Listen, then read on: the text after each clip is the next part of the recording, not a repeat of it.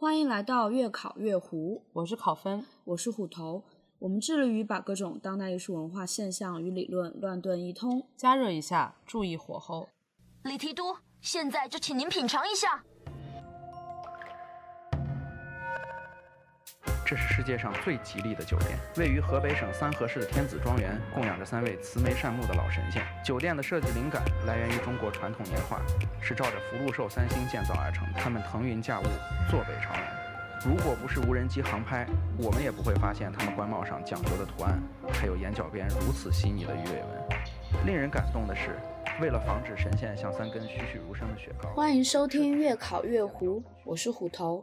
本期节目，我们迎来了月考月湖的第三位客座厨师、建筑师与城市研究员王庆雪，来和大家聊一聊中国城市中那些奇奇怪怪的建筑。大家可以在苹果 Podcast、Typelog 网站和小宇宙等泛用型播客客户端上收听到我们的节目。我们会把节目中提到的文化作品和相关信息发布在播客的收听页面，或请在微信公众平台“胡汉三”中。回复每期关键词获取链接。第七道，从大屋顶到福禄寿，为什么中国有这么多奇奇怪怪的建筑？我们的关键词是寿桃。今天超级开心能够找到王庆雪来。就是越考越湖中帮我解开一个我多年的心结，就是我以前在北京上大学的时候，看到北京的很多房子都有一个疑问，就是为什么北京的建筑总有一个中式的大屋顶？后来我们俩就从这种现代房屋上的中式大屋顶，这种中国史上上世纪的，就是一个很典型的奇怪建筑，聊到了快十年前的大裤衩，再到就是我特别喜欢看的，就是博主十里芬他拍的一些中国民间的奇奇怪怪的建筑，想说可以串联起来聊一聊，嗯，中国近现代以来的。奇奇怪怪建筑的变迁史，以及他们背后所反映出的中国城市化以及历史、社会、政治现象的变化。大家好，我是王新雪，我是一个北京人，然后从伦敦上上了学之后，毕业之后在现在在深圳工作，从事城市设计以及建筑设计相关的工作。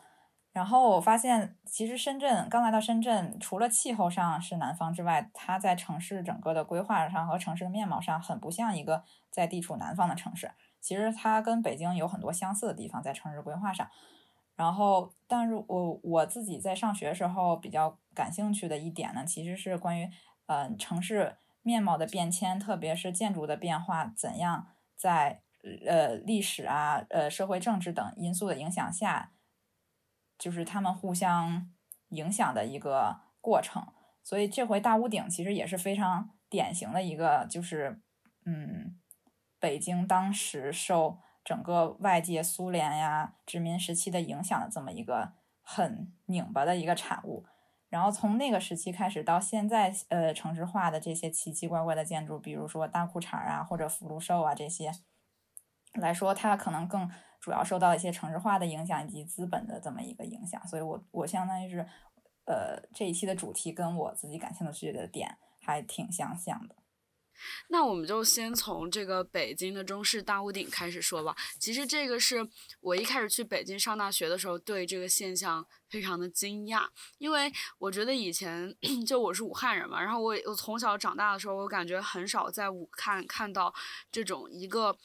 像民国或者苏联时期的建筑，但上面会顶一个那种中式的，呃，就是那种斜的屋顶，而不是那种普通的什么钢筋水泥的平的屋顶。然后，而且就是这样的建筑，在北京不仅仅是说，比如说我自己的学校，就是北外的宿舍楼是。这种形式的，然后包括像北京的双安商城，然后像北京西站，包括中国美术馆吧，就各种类型的建筑都有这种大屋顶。我觉得这可能是一个北京的现代历史上的一个特殊的时期。然后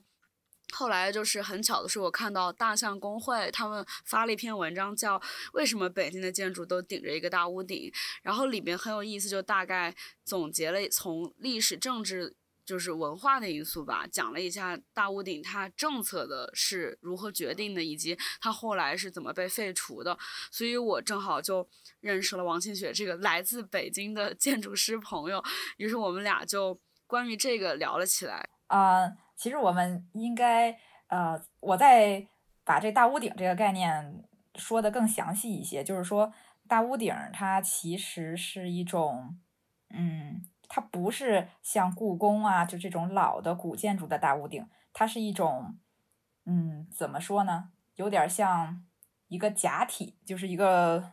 隆胸的一个技术，就是它是一个假的屋顶。它的屋顶它不是用呃像故宫那样的是用木头做的，而是说用我们已经脱离的清朝那个时代之后，我们用现代的技术来仿制了一个跟古代。从外观看上去很像的一个屋顶，然后再绘上一些比较劣质的彩画的这么一项，这么一个东西，我们叫它大屋顶。好，然后对，这是大屋顶的，就想更呃给它捋清的一个定义吧。然后呃，我们现在看那些大屋顶的建筑呢，为什么觉得那么奇怪？我是想说，大屋顶它因为。屋顶是相当于是个帽子，然后你它的身子呢又是一个现代主义风格的的身子。呃，什么叫现代主义风格的身子呢？就是这个从哪里能看出来什么是现代主义风格？就现代主义有几个特点，就是我们从最早包豪斯之前，然后由那个一个法国建筑师叫勒克布西耶的这个这么一个人，他提出了现代主义建筑的五点，就是哪五点呢？就是。一是底层架空，第二个是自由的平面，就是你平面想怎么哪有墙就可以有墙，想在这儿挖个洞就可以挖个洞。然后自由的立面，呃，一样，就是你在立面上你想做一些开洞啊、开窗、开门的造型啊，是都可以的。然后第四个是横排长窗，就是你的窗可以开得很大。然后这其实是跟自由立面是相似的。第五个是屋顶花园，就是屋顶上要有个花园，就这么五点建，就是五点，呃，就是这么五五个现代建筑的点呢，是当时作为反老的那些房子，就是比如说是砖石结构的房子的一个，呃，呃，manifesto，就是它强调的是更轻，以及你除了以前那些砖石的房子，因为它没有底层架空，也没有屋顶花园，你只能看到这房子的四个面。那现在呢，你底层架空了，然后你屋顶上也有花园了，你就能看到的六个面。就是现在现由于现代主义提出这个五个点呢，它其实它在结呃，它是依赖于它结构体系上的一个革命。然后为什么这有这有有点扯得有点远，但是其实它跟之后呃跟大屋顶这些是有关系的。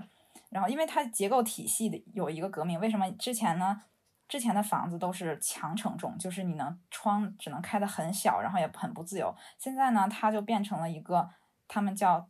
多米诺体系。当时其实说白了就是咱们现在的房子，就是它的是梁梁和板还有柱的这么一个体系，运用了很多，比如说当时的新材料和新技术，比如说钢、玻璃这些东西。所以我为什么提到这些材料也很重要？这些材料是非常符合资本流通和运作的逻辑。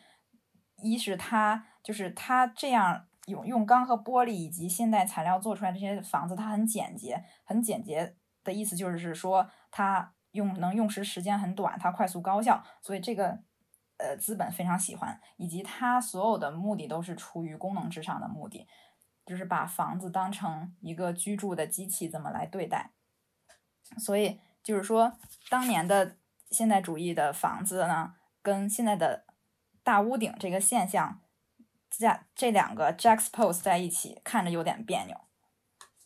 然后再说再说回来，大屋顶，我想从两个方面开始说，大为什么来影响了大屋顶？就是一方面是它的，嗯，从殖民时期到苏联时期的，就是社会和政治的因素；第二个方面是它建筑本身的因素。就从两个方面开始说，大屋为什么会有大屋顶这个现象？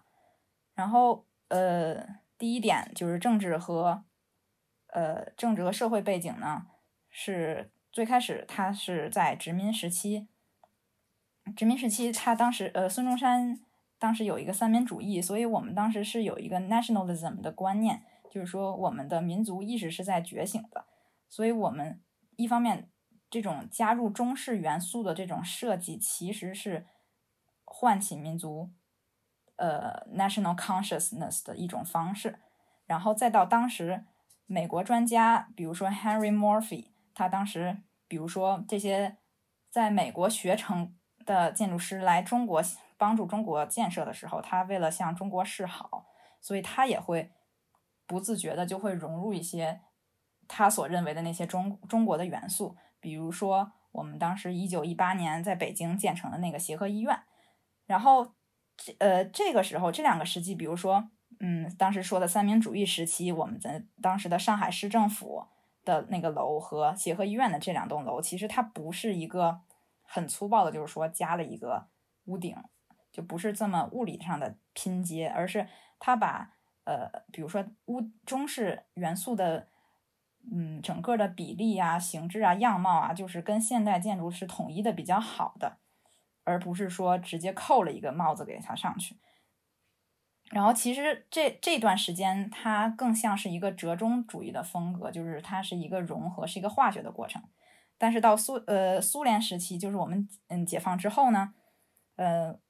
我们的可爱的市长陈锡同同志呢，提出了一个很有名的 slogan，叫“夺回古都风貌”。什么是古都风貌呢？就是在呃，在这种建筑学界或者城市设计学界呢，可能对于古呃北京的古都风貌有这样一些的定义，比如说我们呃北京它有一个中轴线，就是由故宫开始的一条轴线，这一条皇权的轴线很明显，所以古都风貌里包括了轴线这个概念，以及它的呃一般叫基理，就是比如说你站在景山上，往往那个往南边的紫禁城一看，然后都是那些矮矮的房子，就是金色的琉璃瓦的屋顶，以及呃北京四合院的那些基里，就是它很低矮，它的高度也是一一项指标，就是它它是一个呃不会很高的一些居住群和那个宗教建筑，比如说白塔寺是高的，就是高度会有一些控制。然后以及它的颜色和材质，我刚才也说了是呃，比如说黄色的琉璃瓦，或者是灰灰色的那种民居的材质。然后包括它的视线，就是其实呃说古都风貌，它的视线也很重要，就是嗯视线包括了比如说你的天际线啊，然后整个的视呃视觉通廊的是否贯通啊。就比如说我们在伦敦 s a m Paul Cathedral 的时候，你从就 s a m Paul Cathedral 它是留有呃，视线，呃，视线保护的，在各个就是是什么意思呢？就是说你在城市的各个角度，它都要能保证你能看到 Saint Paul。就比如说，你可以从 Tate Modern 上也能看到 Saint Paul，包括 Shopping Mall 那个那一块也能看到 Saint Paul。就是你不能遮，不能前面光盖了一个很大的楼，然后把 Saint Paul 给挡住，这是不可以的。所以这些包括从天际线到中轴到屋顶这些所有的房屋的基底，然后。高度、颜色、材质这些综合起来，然后形成了这么一个古都的风貌，所以也就是形成了一个当时北京就是在解放之前北京的一个古都风貌。然后其实呢，然后第二个就是从这个 slogan，就是陈锡同说的这个夺回古都风貌，我们能就第二个定义就是他提出了一个叫夺回，就是。他说：“这个夺回肯定是说明这个古都风貌之前是被破坏了，所以它怎么被破坏了呢？就是，其实我可以等，我可以打断一下吗？就是你刚刚说，比如说 Tate，就是从，比如说你说英国就从各个地方都能看到 Saint Paul，然后但我们现在不也是，就是故宫周围多少米就不能修高房子，不是这样吗？对对对，就是他，你你不能然后要站在景山公园上，你。”你能看到就是整个三环啊什么的，对哦，这也是个八卦，就是在在二环以内不能有高的建筑，但是只有一个高了，你知道是什么吗？就是只有国贸那栋楼是高出来的，就是按理说都是不可以的，但是国贸高，但是因为国贸的老板跟我国的关系非常的微妙，所以他就可以修一个高楼。真的？就反正这个老板是马来西亚华华侨，所以他跟中国的当时那个上层关系处的比较好，据说，所以他允许他能嗯在二环的位置盖一栋高楼。对，OK，所以就嗯，其实对我这个想说的，其实也是，就是说我们现在做城市设计的这帮人，或者做城市规划的这帮人，以及我们现在就是比如说雄安新区的规划，就是做规划的这帮人，其实他控制的是风貌这些东西，就是整体的，它通过就是有点像宪法，就我们制定一个宪法，它不是说你要你这个人要好到哪里去，而是它制定了一个底线，就是说你不能违反这个最底的底线就可以了。然后有规划，其实我觉得制定这些规划，包括古都风貌这个保护的这些条例来说，它其实制定的是一种底线吧，就比如说你的颜色不能突然来了一个很炸的颜色啊，或者是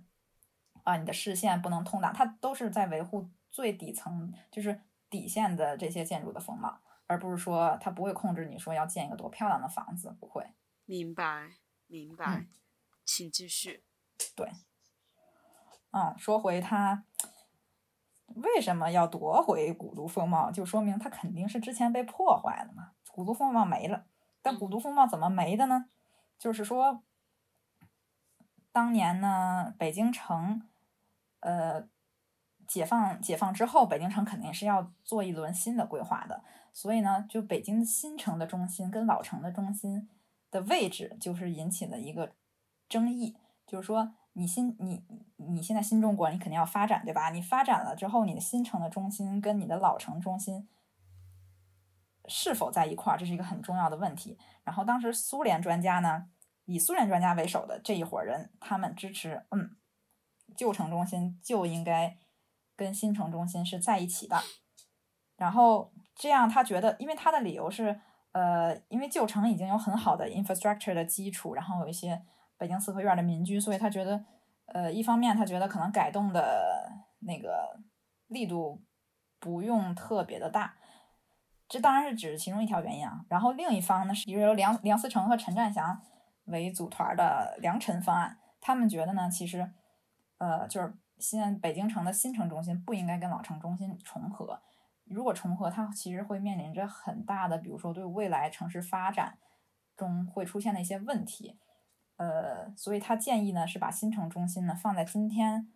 好像是北京五棵松的那个位置，就是相当于它起码要跟老城脱开一段距离。就这这些城市规划，其实我们在欧洲也是很常见的。欧洲每一个小城，比如说它是在，比如说布鲁塞尔或者是罗马这些老城，它会有一个老城的中心，但是新城它不会在老城的基础上盖，它总会在别的地方另起炉灶怎么盖，然后老呃这样交通也比较好的，就是不用跟老城重合。这其实苏联，我们这我们当时按了苏联专家的呃建议走了之后，其实现在面临的北京很多交通规划上的问题也出现了，就是我们呃城市形态只能像一直这样摊大饼，比如说二环、三环、四环，然后现在盖到六环，就是它只能绕着走，就是很很不方便，所以呃这就导致了其实因为采用了苏联专家的方案，然后古都风貌就是在。四合院就是二环以里的这些，我刚才所说的由轴线这些房屋、视线、天际线构成的这些基底呢，遭到了破坏。我想啊，有个找张图吧，就是能有对比，就是说它拆了多少，然后它还保留下来多少四合院。到现在呢，保留下来四合院也是越来越少了，所以当时是面临一个问题，所以是就是说之前的古都风貌已经没有了的情况下，就是不是没有，就是。接近濒危的情况下，我们陈呃陈锡同市长他提出了一个夺回古都风貌的这么一个 slogan，所以说我们所以任务就交到了建筑师身上，就建筑师怎么应对这个呃提出来的这个政治任务呢？然后其实也跟苏联有关系，就是苏联在五十年代六十年代的时候，我们跟他关系很好，所以呃我们有一批专家嘛，对，然后当时的。就是苏联专家的那时候的苏联建筑的建筑思潮是什么呢？就是当时苏联提倡一种呃 national style，就是呃怎么翻译叫民族民族主义风格，去对抗现代主义风格。就为什么呃苏联为什么会对抗现代主义风格？很明显，因为现代主义风格就是对应着资本主义，所以像刚才说的那些像科布西耶提出来那个五点那些那个像机器一样的住宅，这些都是 capitalism。所以说，嗯，苏联要跟他意识形态不一样，所以他选择了一种呃民族主义风格。然后对于苏联来说，嗯苏联的民族主义风格，他的这种思想就是会，当他来到中国的时候，当他，所以他也会带回来，带到中国来，所以他他一看，哦，我们中国的建筑也应该保有自己的呃民族风格，然后我们，所以呢，大屋顶一方面是因为苏联专家的建议，就是在我们在设计中呢加入了很多这种呃传统的元素进去，就大屋顶是其中一个。然后第二个方面就是说，从建筑，就是刚才是说从社会和政治的角度来讲，它为什么会有大屋顶？第二个呢，是从呃建筑上来讲，就是说，嗯，中国传统建筑的形制和现代城市生活的需求之间它是有冲突的。就是说，我们以前是生活在四合院，我们都是一个院落的这么一个民居的形式，但是它很矮，就是顶多是一两层已经撑死了。它没法和像现代主义建筑那样，它能一直盖到很高的摩天大楼这种这种形制，它是不一样的。它以及我们受嗯现代主义影响，以及整个生活的发展，我们的嗯生活方式也发生了转变。就是说，嗯，如果你想保护北京四合院儿，其实是你要遵从它的生活方式，但是现在生活方式已经不复存在了。然后它的建筑形制又没法满足现代城市的需求，它是有冲突，所以这也是一个比较棘手的问题，就是怎么嗯 balance 这些东西。然后我觉得从它从嗯建筑手法上来讲，以前的中式的结构它是有呃它的屋顶上受的力，比如说它受到的雨雪的这些力、风啊、荷载这些，它通过榫卯，然后传给了柱子，然后柱子传到了地基上，它是这么一个受力结构的形式。但是呢，比如说，如果你只把屋顶抠下来，然后硬安在一个，嗯，硬安在一个现代建筑的房子身上呢，它其实是，它也不起任何的传力的作用，就是它这个结构和它本身的，呃，系统结构系统是，呃，就是怎么说？对，驴唇不对马嘴，其实是，就它没必要。然后我觉得比较好的一个转换这种结构和形式之间的例子呢，是是一个叫武武纵的呃建筑师，就是他是设计悉尼歌剧院的那个建筑师。就他当年来到中国的时候，他怎么嗯从中国古建筑里发掘这些那所谓的 national style，就他把这种嗯、就是我们中国它是有那个一一本叫《营造法式》的，我不知道你知不知道，就是他会讲一些中国建古建筑的建构的逻辑和形式，就是一些范式。但是，就武宗来到中国，人就是他是个外国人啊，他来到中国之后就就就看中国那些坡屋顶，他怎么他怎么看的？他其实我觉得比我们看的应该是，就比做那些大屋顶的建筑师应该是看得更深一些，就是他把里面这些逻辑和形式范式是给学回去了。是什么逻辑形式范式呢？就比如说，他觉得为什么头顶的曲线很美，就是什么能保证了它这个曲线很美呢？是因为它是有呃魔术的，就是它是 modular 的，就是它通过直线的折折线，然后以及榫卯之间的比例和那些穿插的关系，通过通过模块化来达到这么一个曲线的效果。他学的是这个，所以他把这个呢，比如说悉他在做悉尼歌剧院的时候，他想到怎么把那个悉尼歌剧院不是有很多薄壳式的结构嘛，就很像船帆，船帆也是个曲面，就他就学到了是中、就是中国古建筑是怎么做曲面的，然后他把这个逻辑就想到了做用来做悉尼歌剧院的那个曲线。就也是通过模块化的小的单元、小的直线来拼成那么一个折线，就是这么一套逻辑，而不是仅仅的是哦，我就把房子上盖了一个中国的屋顶，就它这是有套嗯转化的方式的。然后不好的例子呢，就比如说像我们世博会的中国馆，就是 说它的它的来源是一个榫卯，就它真的是憨憨的，它就真它还真的是一个榫卯放大。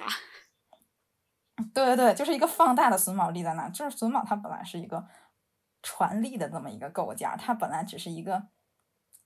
中间的一个转换器，结果你把转换器放大了，就这种手法非常的 postmodernism。其实这就跟你把一个屋顶安在一个现代建筑上是一样的逻辑，我觉得就是你把某一些代表你认为自己。就是传统文化身份的一个视元素，它作为一个视觉元素，你把它提取出来，然后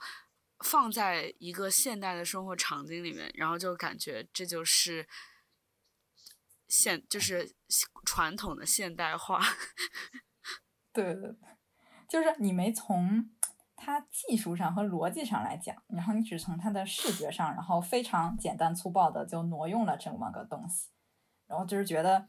不够高明吧？这种手法确实嘛，这这个确实很短平快的做法。当建筑师面对政府的压力，还有一些就政府他是甲方，甲方在催你做设计的时候，你只能这么办，是一个非常呃 lazy solution 吧？我可以说是，就是它不讲究比例、尺度，然后如何转化，它就是嗯，就比如说有个对比嘛，就是比如说北京西站。跟北京站就是两个很不一样的例子，就是北京西站，它是直接 literally 把屋顶放，把中式中式大屋顶放在了一个呃现代主义的建筑上，然后比较生硬，然后它的内外呢也比较脱节，它的装修风格也是不一样的。嗯，然后但是北京站有点不太一样的是，北京站它把它其实不是把屋顶，它虽然也有一个所谓看起来有点像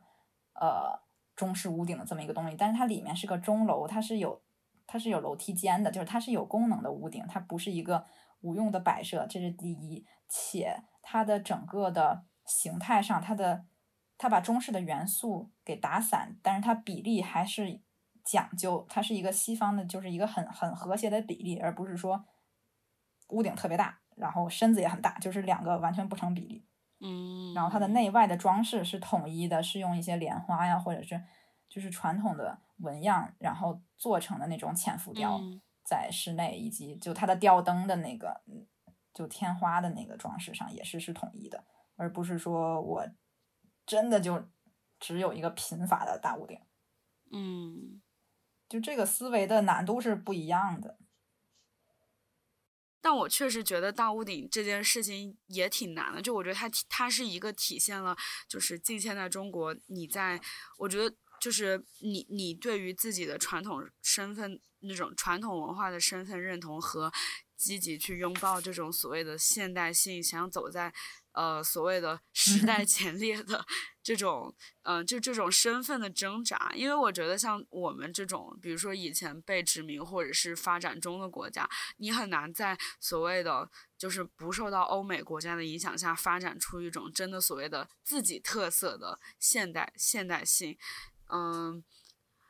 而且我觉得一个问题是说，像为什么我们觉得大屋顶很奇怪，是因为以大屋顶为特点的这种。传统的中式建筑和这种所谓的钢筋水泥的，比如说库布西耶所说的这种所谓的现代性 slash 欧美风格的建筑中间，其实它没有一个自然的过渡，因为这种建筑风格本来就不是由我们的文化一步一步发展出来的。但是我经常想到说，比如说对于欧洲国家，他们的建筑是从以前的，比如说。呃，罗马式、哥特式的教堂，然后一步一步发展到了呃现代性的，比如说包豪斯啊、库布西耶什么的，然后一直到现在这种当代的建筑设计风格，它好像是有一个循序渐进的发展脉络。但是对于我们来说，因为一些客观的历史上的原因，我们这个东西在二十世纪的时候它就断掉了，所以我们就被迫接受了呃现就是。接怎么说？被迫接受了所谓的现代性，然后我们就一下子从好像从古代一下子跃到了现代，但也同时是从我们自己的就是一步一步的文化的这种发展脉络里面一下子跳到了所谓的全球化里面。嗯，就是其实呃，西方从二十世纪初的时候开始，呃，是功能主义至上的这么一个现代主义呃思潮，但是其实越往后越到。呃 postmodernism，就比如说战后的时候，五十年代、六十年代以及到八十年代的时候，呃，建筑思潮其实还是挺汹涌澎湃的。就是它从呃国际风格这种大一统的国际风格白房子这样的一种东西，它其实也发散出来了很多。嗯，很细微的后现代的建筑理论，就比如说其中有一个就是文脉主义，就是呃中文翻译成文脉主义，这是有点怪的。然后英文其实它叫 contextualism，就是 context，就是讲究建筑不是一个冷冰冰的机器，说你放哪儿都行，就像一个呃宇宙飞船似的，你你停在世界上哪儿你都你都行。它讲究的是，嗯，你要注意建筑跟周边环境的结合，比如说你有森林啊，或者你旁边是一个。比如说，你旁边是个古都，你就不能做的怎样怎样怎样，就是或者你你的你的建筑是要跟周围找关系的这么一种方式，然后去消解，就是整个这些，比如说文脉主义啊，或者还有一些，比如说当时有一些 archigram 这种跟建筑技术和媒体一呃相关的一些建筑思潮，它都是去来反思现代主义给我们提供的这个选择，就是给我们提供现代生活的这个选择上的事情。那我有一个问题，就是为什么是屋顶而不是，呃，其他建筑的元素被选为就是代表这个中国传统建筑的这个就是这个 image 呢？在传统中国古建筑来讲，大屋顶其实是一个非常典型的特征，常见于明清时期的皇家以及宗教建筑里面。它是通过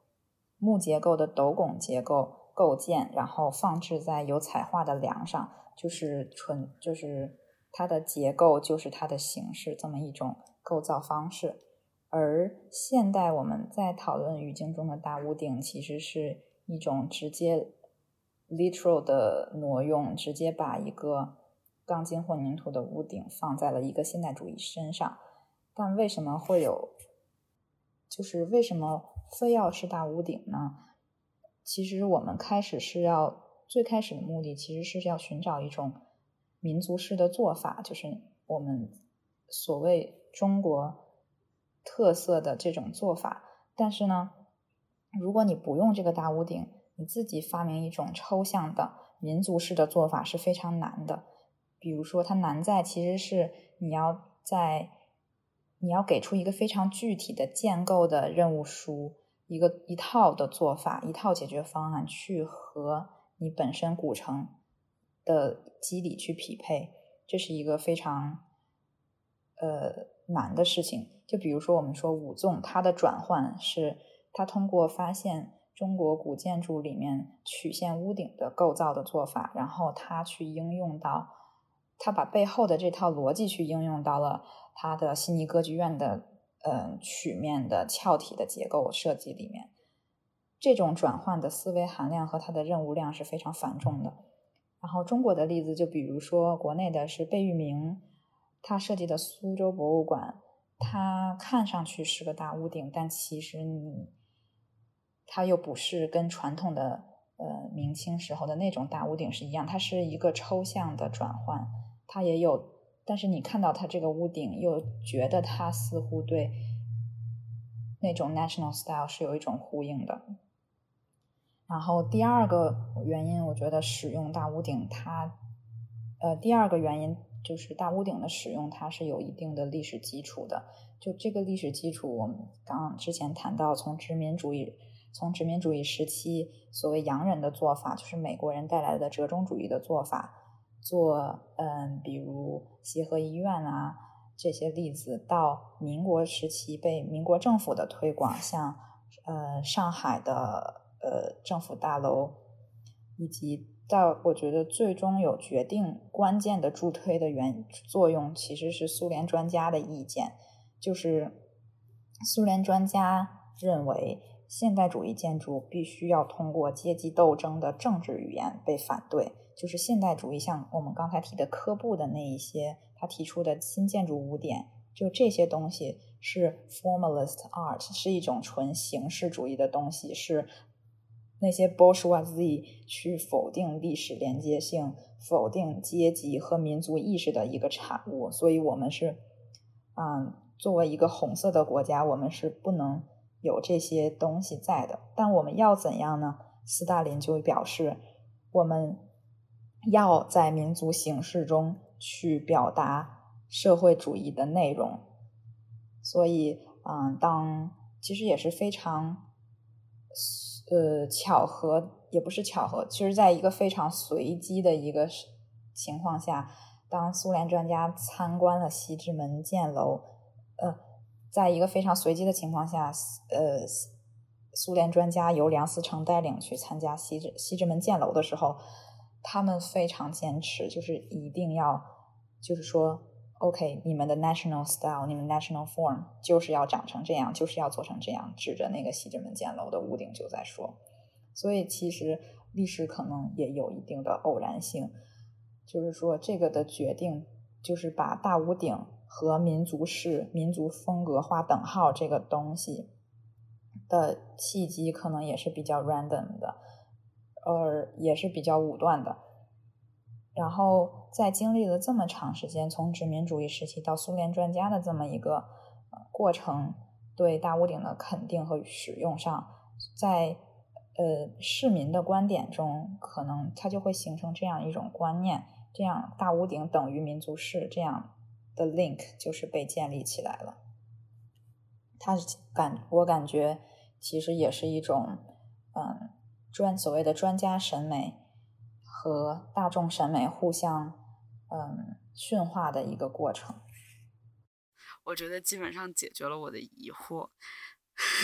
然后，其实我们这一期的标题不是叫就是讲一讲身边的奇奇怪怪的建筑嘛？然后，其实奇奇怪怪的建筑这个说法，在大屋顶的时期，也都是比如说苏联专家，然后包括到后来陈希同说夺回古都风貌什么的。呃，八九十年代那个时候其实还没有这个词，然后大家有印象的话，其实这个词是大概在五年以前，就是二零一四年的十月份，在某场文艺座谈会上，啊就是提到说，啊，不要搞奇奇怪怪的建筑，然后这个词在网上就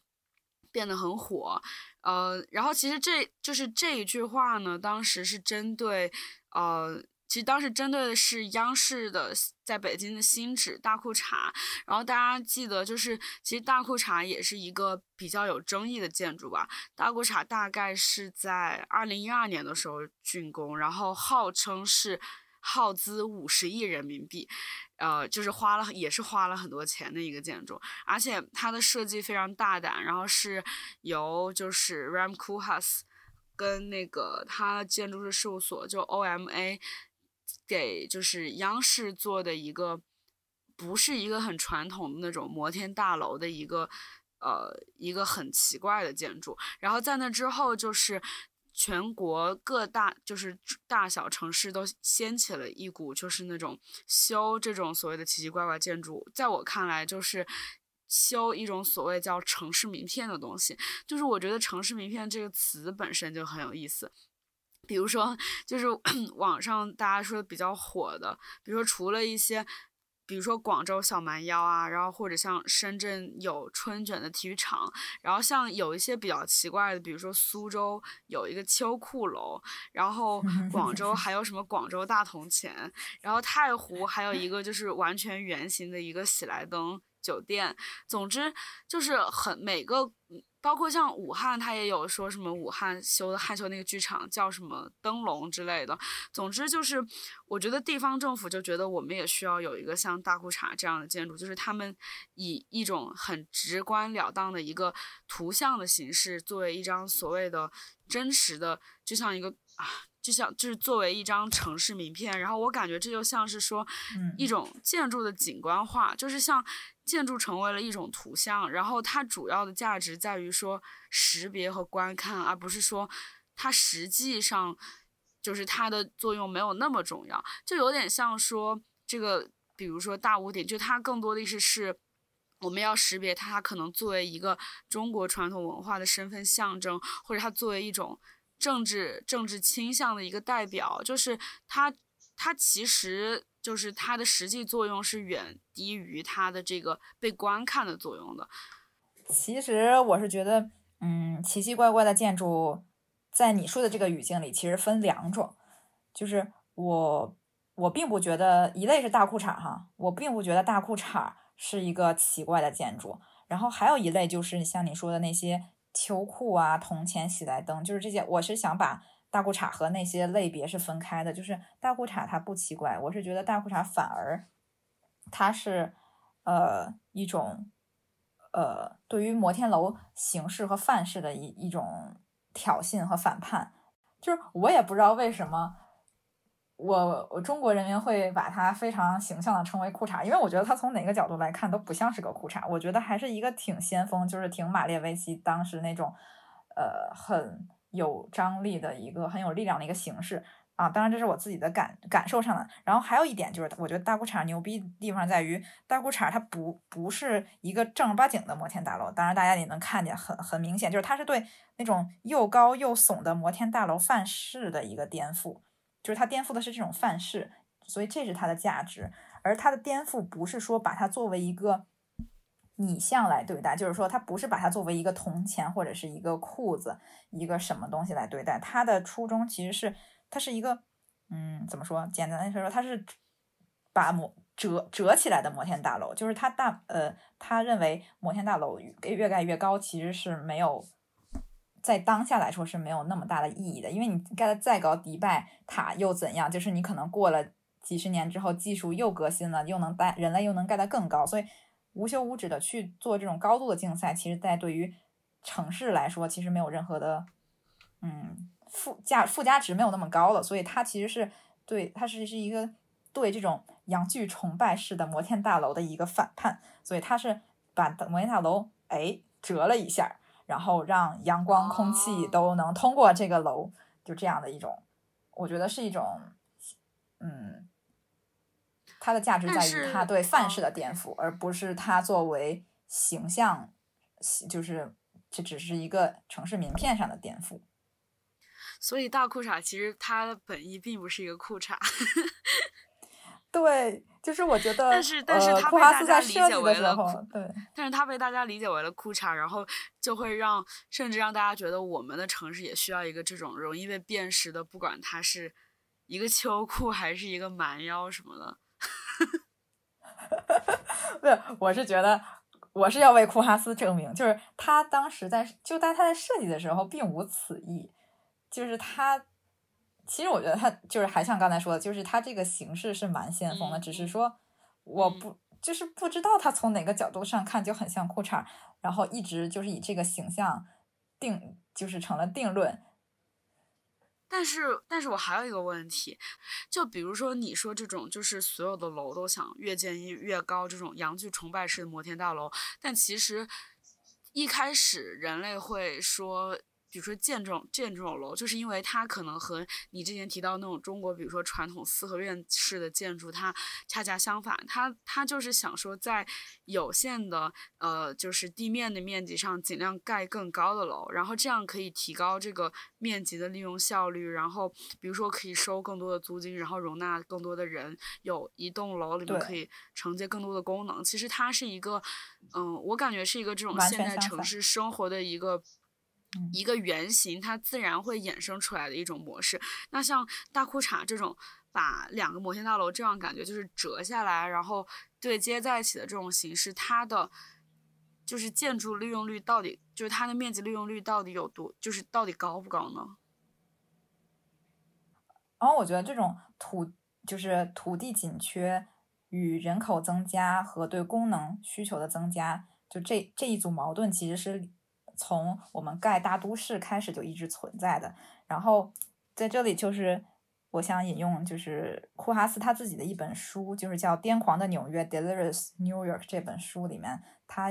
当时阐述的，他主要表达的是大都就是我们这种 metropolitan city 这种大都市大都市的核心其实是在于一些很多对的不可化约的矛盾中，然后这由这些不可化约的矛盾，就比如说功能啊、土地功能。呃，需要很多功能，然后需要很多呃，需要满足很多人口的居住，以及它土地不够这么一些矛盾的现实，共同组成了就是大都会拥塞文化的这么一个现象。就它用的是 congestion culture，就是所有的功能都塞在了一栋楼里，然后就是是一种不同功能的 montage，可以说是，就是我们这些大都会文化的起源，它是他是觉得是一个这样的现象，而这些现象，比如说具体表现在什么地方呢？比如说就是纽约，纽约是呃最开始其实也不叫纽约，是叫 New Amsterdam，就是新阿姆斯特丹。就在当时荷兰人刚来的时候，他是把这种呃地。嗯，它是把土地，就是把整个的曼哈顿那个岛，比如说，它是切成了很多经纬相间的这么一个正交的一个网网格，就是 grid。然后 grid 这个这个呃这样的城市规划，其实他们当时其实也没有规划这种概念，就是说，你既然已经有这么多 grid，所以呢，就是相当于它既是一个自由，也是一个不自由。我不知道你能不能明白，就是说它自由呃不自由的一点是在于说。OK，这个城市其实就这么多个格子，就是你你你所在的，你你其实你能预测到未来城市会是怎么样，无非就是把这些格子一个一栋一一个一个的都会填满，就这些 block 就都给填满而已。然后驱动填满驱动填满这个行为的，就是无非就是我们的欲求，我们的消费欲，就是它其实是一个非设计，就是没有设计的这么一个过程，其实就是。由消费这些欲望所带来的这么一个呃疯狂增长的城市的这么一个现象，就是他提出就是说大都会的这个这种文化核心，就是这种拥塞感的来源，就是其实这其实是也是跟他这个本书的副标题有关，就是嗯，就是为什么说它是没有经过设计，就是它这个副标题叫为曼哈顿补写的宣言，为什么叫补写？其实。一般宣言都是你在干什么事儿的时候，你之前要提出来的一个宣言，然后你干的事儿是在宣言的后面。然后，但是这个本书呢，是你先有这么城市疯长、拥塞文化这么一个现象，然后大家就是像大家没有经过反思，就是因为资本的驱使而造成这么一个现象。然后他是冷静下来了之后，为曼哈顿补写的这么一个宣言。然后，这这是一个庸俗文化的体现，就是说，它在由格子的束缚下，它的这种自由跟不自由的这这一组矛盾。然后第二个矛盾是叫，嗯，它的它起的名字叫，呃，the bottomy，就是脑前叶切开术。就怎么理解？就是就是库拉斯写东西的文风非常非常就是幽默和尖酸。就他用了这个，就是嗯嗯，人的脑子就是有白质、脑白质、脑灰质和脑脊液这么三种。就是白质就是我们看一般 C 就是做核磁共振或者什么的，白质就是那个中间那块偏白的那个，就在里面，在内部；灰质是在外面。然后他这个脑前叶切开术其实就是切开的是那个白的东西，他是想用就是说你人脑内部和外部的不连接来。比喻建筑的内部和外部关系的断裂，就比如说啊，一个房子它的外壳它可以做成很花枝招展的一个铜钱或者怎样，就是它的外部的形式跟它内部的功能可以完全的不匹配。嗯，第三点是它管它叫 schism，就是分裂，就是它指的是，就你不光内外。就是内外的嗯决裂，你上下层每个层之间也是决裂的。就是你可以这一层健身，第二层居住，第三层去一个什么 oyster bar 泡妞都可以。就是每一层之间它的关系也是决裂的。就是因为这三点嘛，就是格子的这种自由和不自由这一组矛盾，和建筑内外关系决裂的这一组矛盾，和建筑上下就是层跟层之间这种分裂，就是这三组矛盾其实共同。当时会引发一些产生一些建筑形式，就是摩天楼的形式。就一种叫，就是他提出来一种叫针模型，就是那个 needle，就是像一根针一样。然后第二第二个范式是球模型，然后第三个范式就是针跟球的组合。就比如说，为什么是针？为什么是一根针呢？就是说，针的占地面积是。最小的可以为零，但是它在 z 轴上，在它的高度那个轴上可以无限的延伸，然后这就很符合，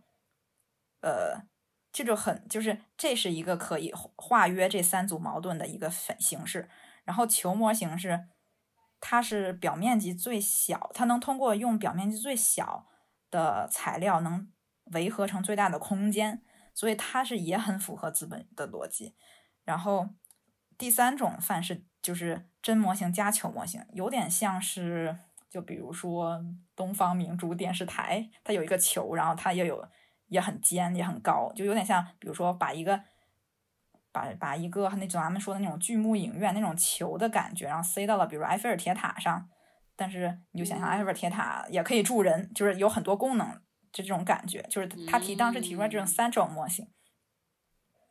所以在每个格子上，在每一个 block，就是纽约的每一个 block 里面，他就觉觉他就用了一个比喻，就是说每个大楼就像一个充满有俘获力的球体这么一个比喻。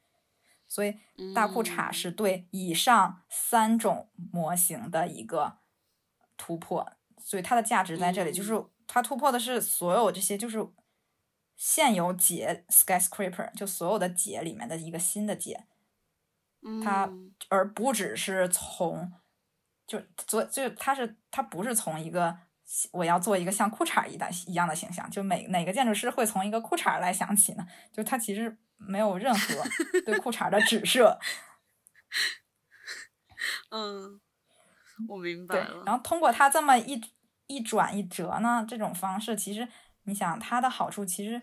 一方面他想要的是，就比如说我们现在他在畅想一个新型媒体行业的未来的工作生活场景，它应该是一个 loop，但是就是里面会有不同大大小小的公共空间穿插在里面，而不是。哦，你一坐电梯就上到顶了，就没了，然后各进各的办公办公室，就其实也很无聊。就他预留了很多，就是其实里面有会议室、大的阶梯的报告厅，就是你有很多自由的可以，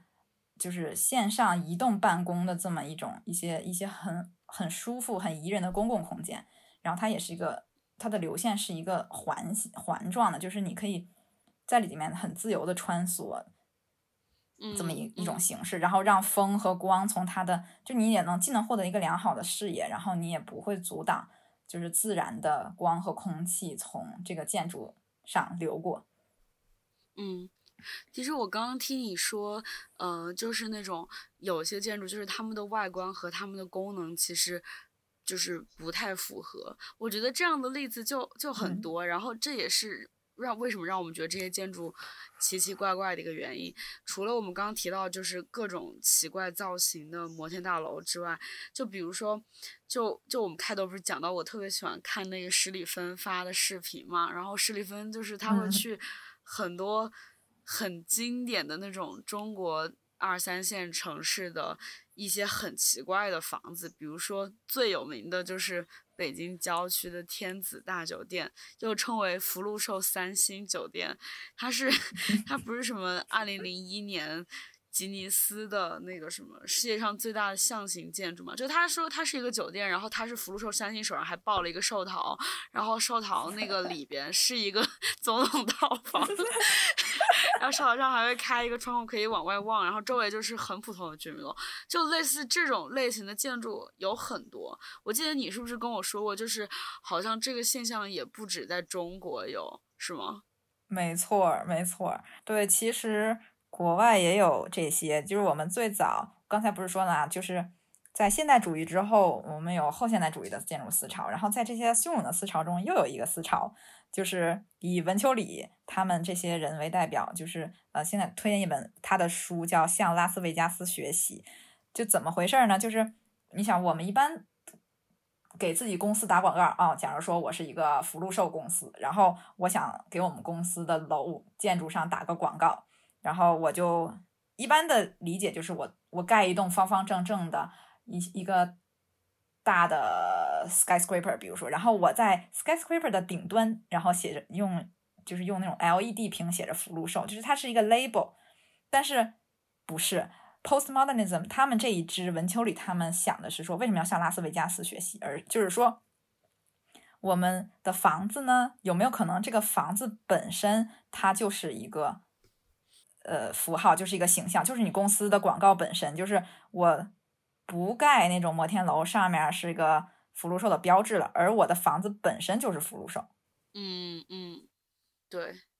当年有个养鸭场，然后养鸭场公这个房子呢，就是长得非常特别。为什么？就是它的房子整个就是一个鸭子的形状，就是像，就是把那个，就是把大黄鸭再 scale up 好几倍那么一个建筑。然后你从鸭子肚子里进去，然后里面就是一个全是养鸭场，里面就是真的鸭子。就所以说，就是你福禄寿的外观其实跟它福禄寿的那边，嗯，就它里面的功能其实是脱开的。就像刚才说，呃，脑前脑前叶切开术那个 l 呃 lobotomy 是一样的，就是说它的内外关系的是一个决裂。就是你外面可以是一个，只是一层皮，然后那皮里包着的你的寿桃里面可以是任何东西。但是，但是另一方面就是。呃，但但是另一方面，你刚刚提到那种养鸭场，然后他把他的房子整个就修成一个鸭子的形状，这反而就是好像内外又形成了一体。哦，对对，我觉得养鸭场他觉得，就是我觉得，嗯，其实这样，它的形式、内容和意义，它达到了一个完整完美的统一。对，这种反而我觉得它其实。我从某种意义上来讲，它是一个诚实的建筑。然后它其实就是会牵扯到我们对建筑的诚实性的一个嗯讨论吧。就比如说，其实我觉得这又回到嗯，我们之前说西方建筑它有文脉啊什么的，就是之前的西方建就是建筑，比如说哥特式这些东西，它是非常诚实的。就它跟养鸭场一样，它也是非常诚实的。怎么讲呢？就是。它它所有的结构的诚实性，就从建构意义上来讲，它的诚实就是说，嗯，它所有的承重的结构，比如说从天花板，然后到那个肋，就是嗯，就是肩呃肩拱券的那个拱券，然后它的力传到了柱子上，然后柱子传到了地上，就它整个的传受力结构是非常清晰的，且它的表现，它没有那么多冗余的。包装起码它不会把自己外面再包上一层虚假的东西，包括它的飞浮壁，它所有的看起来像装饰的东西，它其实都是有结构的支撑和作用的。包括所以它才能开那么大的玫瑰花窗，就是它结构上它已经能承承载它这样一个功能，然后且它所有的东西都是，比如说是像高耸的，它跟它宗教的意义是匹配的。从这这个意义上来讲。它建构的真真实性也也达到，而且它的这个形式跟它的宗教这种崇高的意义也是匹配的，所以我觉得它当时的这种道德性是具备的。而我们现在，比如说更世俗化了的这种大鸭子呢，呃，当然，如果作为鸭子的来说，它当然是就是它的意义和它的形式是。它的匹配关系不一样，它不是通过结构的非常的真实来反映的，它结构是虚假的，它是一层假的，是一层 image，而不是说建构层次上就是逻辑上非常清晰。就比如说，嗯，从现代就现代主义之后呢，我们会有就是从梁板柱这个体系结构有了之后，我们其实还要想要很多别的功能，比如说我们想要住的舒适，那我们就会有空调系统，然后还有。需要供电的系统，还有暖气这些系统，就这些系统其实都构成了一个，就是是呃建筑的现代建筑的小肚腩，相当于就是他当时还是挺建筑师对这些设备系统非常困惑，就是说你这设备系统其实这种建构逻辑无法纳入到呃那个结构逻辑中去，所以我们就是要用吊顶把它给藏起来，就是这这是比较。嗯，不道德，就所谓的不道德或不真实的东西，因为哥特建筑你不可能，它是哥特建筑，你不可能藏任何东西。就是你去看哥特教堂，它所有东西都是露在外面，都是石材，然后都是既有赞美上帝的功能，又有结构支撑的功能，然后又有比如说是一个仪式给仪式的，比如说是一个桌台或者怎么样，它所有的东西都是往那个一个目标使劲儿。但是吊顶怎么回事？吊顶相当于是一块赘肉，是一块肚腩，就是说。它无法融入到梁板柱这个混凝土的体系里，或者钢结构的这种体系里，它多出来了，所以要用额外的建筑的另一种跟它不搭的语言去把它给遮住。就遮住的这个方式是它世俗化的一个表现，就是说它道德性的一个丧失。嗯，所以我觉得就是鸭子的话，就是也有相似的地方，就是它是属于走向了另一个方面，就是通过图像，然后就这种象象形的这种方式，然后把自己给遮起来。嗯嗯，对，然后所以其实其实也不是一个呃特殊的现象，就是我们现在城市，呃，从五六十年代，比如说我们的电视媒介，就是受各种媒介和图像的影响，然后我们整个的社会，就像鲍德里亚和居居伊德波说，就我们已经是一个景观的社会，我们是一个 image 主导的这么一个社会，然后嗯。去真实化的这么一个现这么一个现状，所以我们很多的时候都是就城市就是城市化的另一种体现，就是走向了一种迪士尼化的现象，就是嗯就是像嗯。身身边的生活就好像主题公园化，就是我们的生活变得，我我觉得就是鲍德里亚德他说的是，嗯，就是他说他觉得迪士尼社迪士尼其实它好像呈现出一个虚假的，就是童话式的世界，但其实它背后的运作逻辑是那个时候美国社会最真实的体现。然后，但是成年人他们就，呃，就是他们明知道迪士尼是假的，但是大家还是会愿意去，就是 indulge indulge the fantasy。然后，对，但是在今天，比如说我们提到的这些什么奇奇怪怪的城市名片，然后到这种福禄寿三星的这种建筑本身就是一种图形式的，它就它其实就像是一种。呃，我们真实生活的主题公园化，就好像我们的真实生活变得就是有很多的，嗯、没错，就就是和他们功能很不匹配的一些图像所堆积，比如说，呃，比如说像澳门的威尼斯人啊，就是这种赌场，它就修的好像让你感觉你你仿佛是置身于一个，比如说并不是在一个商场或者在一个赌场里，或者是你并不是住在一个酒店里面，而是就是通过这种反差或者让你怎么说，就是图营造出一种主题公园式的那种图像的图像构成的真实。嗯所以就感觉其实福禄寿三星还蛮后现代的。对，它是非常后现代。就是从某种意义上讲，你不觉得就是福禄寿跟世博会中国馆，它其实它 有点像它们是一样的。就反正它反而他们两个是一类奇奇怪怪的建筑，而大裤衩不是奇奇怪怪的建筑。那就是那我是请问想通过这个把它俩分开。哦，嗯那请问你觉得就是好？那我们就不说大裤衩，就是你觉得其他的那种奇奇怪怪的摩天大楼和福禄寿建筑，你觉得它们有区别吗？因为我觉得一个福禄寿建筑像是那种民间感觉是那种很土的做的这种。感觉让人觉得很搞笑的建筑，但是从我们刚刚说这个角度来看，它又跟那种，比如说政府找一些呃大型的建筑公司，然后斥巨资专门做，就是做了背后有政治和经济支持的这种摩天大楼，但他们从比如说图像，或者是建筑功能的角度来看，他们又是很像的。你觉得他们有区别吗？嗯，就它作为城市公城市名片这一角度，就是建筑被图像化，然后这种区别确实是没有。但是就从设计的出发点来说，他们可能不是很像，因为其他奇奇怪怪摩天大楼，他没想要做个秋裤，比如说最开始他没想要是个小蛮腰，他只是只是建筑师的一厢情愿吧。然后，但是它另一方面，从城市名片，然后大家赋予他们这些清晰的昵称上来讲，就是这些奇奇怪怪摩天大楼被符号化、被呃，就是被图像化了之后，它再跟福禄寿这种象形本来就是象形建筑一比，就这种层面上，他们俩又是一样的。然后我还想到一个非常逗的问题，就是那天我在知乎上看，就有人就觉得说。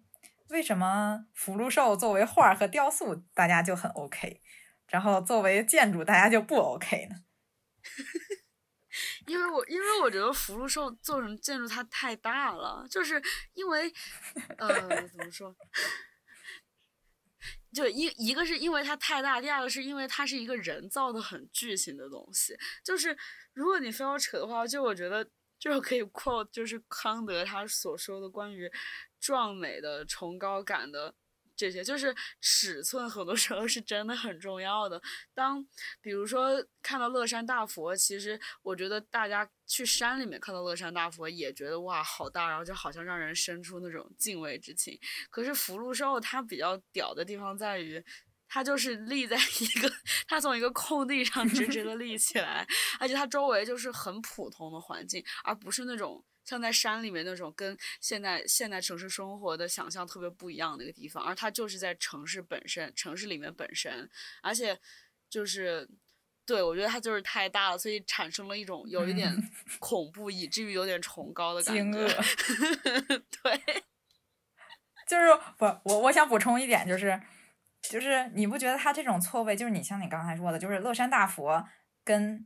乐山就很匹配，但是福禄寿跟北京郊区就很不匹配。就是我是觉得它也是作为一种，嗯，怎么说呢？就是世俗化的一个典型的代表。就是我们现当今在修建这种 monumental 的纪念性的这种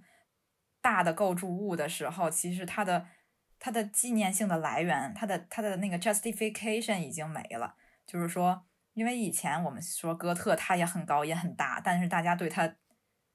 它的高和大，然后大家对它的崇敬，这这一点上是匹配的，因为它有宗教在背后有一个支撑。然后乐山大佛，它它是佛教，就是是感觉你起码你的你你的你的精神内核跟你对这个东西的想象是匹配的。而嗯，天子酒店就最后它只能成为，就是你虽然是道教，但是最后就它丧失了这种严肃性和。可可被证明的这种呃东西，所以它沦为了一个笑柄，成了一个笑话。嗯，嗯好的，好，那我觉得其实我们也差不多，今天内容也讲的差不多了，就是从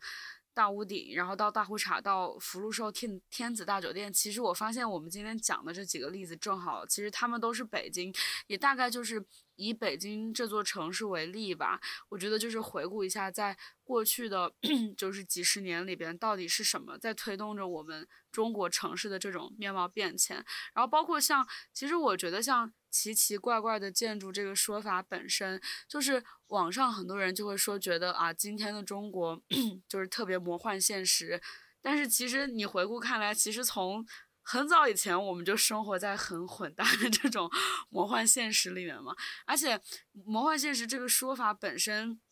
我觉得也带，就就像奇奇怪怪的建筑一样，它也带有一些 judgment 和就是带有一些预设。比如说，到底什么样的城市面貌是正常的？什么样的城市面貌是所谓的现代的？然后，到底是谁在决定着？就是我们的城市今天是所谓的这么所谓的魔幻的城市面貌的形象，我觉得这些都是我们刚刚讲的这些回顾里面，其实像大屋顶、大裤衩到福禄寿，它其实背后推动他们的呃力量或者因素都是很不一样的，但是其实他们都好像是一个奇奇怪怪的一个结果。嗯，我觉得这个问题其实可以再开一期了都。其实是，比如说，简而言之吧，就比如说之前，就说，比如说所谓的封建社会，呃，我故宫就是以前的城市风貌可能是由帝王来决定的，就是皇帝来决定，就是嗯，我修成这样这样这样。但是你说到现代社会的话，呃，虽然楼是资本家建的，但是资本家为什么会建成那样的楼？可能就是另一个我觉得影响现代城市面貌的因素是中产阶级的贫。就是中产阶级的审美和品味，就是资资本家投其所好去讨好他们，然后让他呃中产来买房，然后买房之后，呃就是就是进行这种纯空间的生产，而不是在空间里面的生产。就一方面就是就是其实也对我自己本职的就是建筑师的工作其实是有个反思，就是说你在现在就是在城市面貌这个方面，虽然说。呃，楼是你设计的，但是你在这这个这种多种力量的角力中，你扮演的是一个什么角色？就是你在比如说在权力、在政府、在历史文脉、在建筑建筑思潮，就这么多种，还有中产阶级审美趣味，还有你自己的设计追求，就这么多复杂的因素里面，你自己的角色是什么？就可能二十世纪初的时候吧，呃，当时的建筑师都还挺有自信的，就是。就有很多，比如说乌托邦式的那种想法，包括现代主义建筑本身就是一个挺成功的，就是挺乌托邦的这么一种想法。然后当时的建筑师是非常自信，在在无论是在设计界啊，还是在城市规划上面都是非常自信。但是到现在，感觉建筑师越来越觉得自己的工作就是非常的，就是可能决定不了那么多，权力一再被收缩吧，就是对受到限制，各种制约，甲方制约你，让你改图，政府也让你改，把那屋顶改小点儿，什么之类的，就是就比方说哈，就是这些，嗯，就是你你究竟是跟。就是你的甲方、你的开发商，比如说房地产商，你究竟是狼狈为奸呢，还是还是狼狈为奸呢？反正也是。好，我觉得我们可以到此为止了。